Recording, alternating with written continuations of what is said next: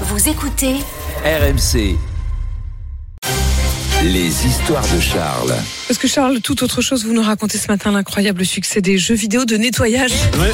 Vous connaissez Power Wash Simulator, jeu vidéo sorti l'été dernier et c'est l'un des grands succès du moment sur la plateforme de jeux en ligne Steam. Des centaines de milliers d'adeptes à travers le monde. Pour ce jeu assez particulier, pas de course de vitesse, pas de méchants à tuer, pas d'aventure avec des monstres. Votre seul ennemi dans ce jeu, c'est la saleté. Dans Power Wash Simulator, vous êtes équipé d'un karcher, d'un jet de nettoyage haute pression et vous devez nettoyer des voitures, des maisons, tout autre type de bâtiment.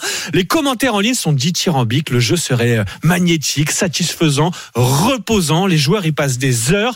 L'un d'entre eux explique qu'il est désormais incapable de couper le jeu tant qu'il n'a pas tout bien nettoyé Ah à bah l'écran. Sinon, j'ai l'impression de laisser du sale dans mon ordinateur, dit-il. Un autre explique qu'il rêve désormais de se servir d'un karcher dans la vraie vie.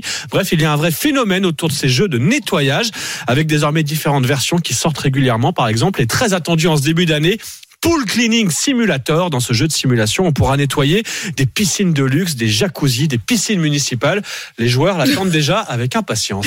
Mais est-ce que ça leur donne envie aussi de passer juste l'aspirateur? Parce que le karcher c'est bien, mais l'aspirateur c'est déjà pas mal, hein, Alors, franchement. on peut peut-être sortir un jeu d'aspirateur. Ah ouais, génial. Revanche, Le pas Power euh, Wash. il soit aussi bon à la maison euh, dans la vraie vie en nettoyage. C'est ça, c'est plus facile dans les jeux vidéo quand même. Exactement.